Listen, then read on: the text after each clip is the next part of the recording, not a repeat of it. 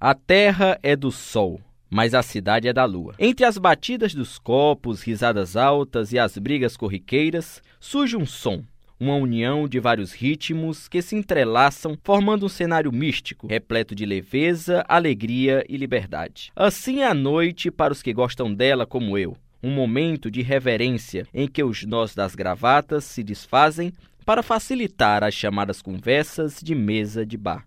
A noite é uma peça da vida real, onde a boemia é a protagonista, a grande estrela desta que é por vezes drama, por outras comédia. E é sob a luz do céu estrelado que vago pelas ruas, nos trajes de linho, chapéu de aba, à procura de um bom papo, de uma companhia, de uma amizade ou de um amor.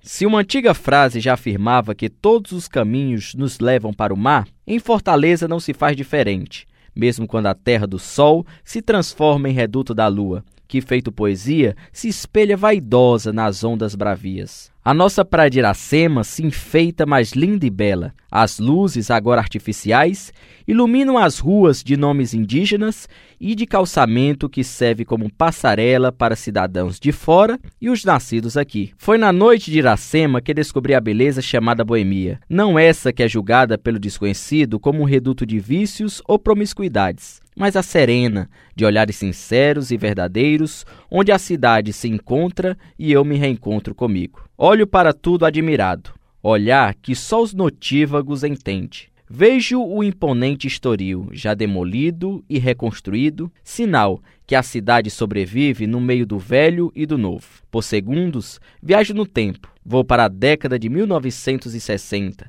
nos áureos tempos da delicadeza. De olhos fechados, chego a imaginar os então estudantes Fausto Nilo, Rod Rogério e tantos outros chegando ao antigo palacete, já que devido ao horário tinham sido expulsos do bar do Anísio. Aliás, o que muitos não sabem é que foi no velho estoril, de pouca luz e com mesas cobertas por toalhas estampadas de ave, que veio a inspiração para a música Retrato Marrom, dos já mencionados compositores. Essa foi uma das muitas canções e poesias que surgiram ali, na beira do Mar Azul. Sim, a noite é cultura, e a de Fortaleza, apesar da insegurança que insiste em surgir junto ao crescimento da metrópole, ainda prevalece limpa, de brisa gostosa e doce diversão. A boemia é plural e não renega nenhum de seus filhos, entre os quais orgulhosamente me incluo. É momento de sorrir, puxar uma dança, arriscar uns versos, esquecer o passar das horas